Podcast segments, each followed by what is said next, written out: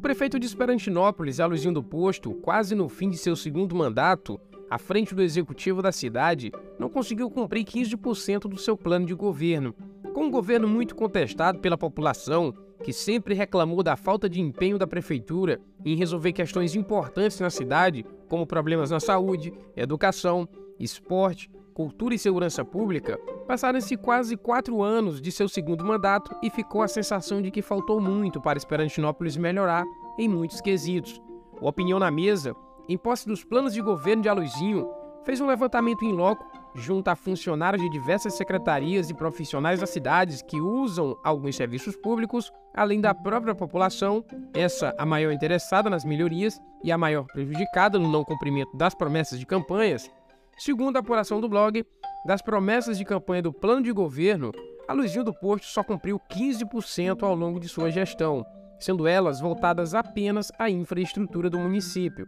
e deixando de lado os outros segmentos ainda mais importantes para a população, como saúde, educação, esporte e segurança pública, dentre outros. Elaboramos a lista de 15% das propostas que foram realizadas pelo prefeito ao longo da sua gestão à frente do Executivo Municipal. E para ter acesso à lista completa, acesse www.opinionamesa.com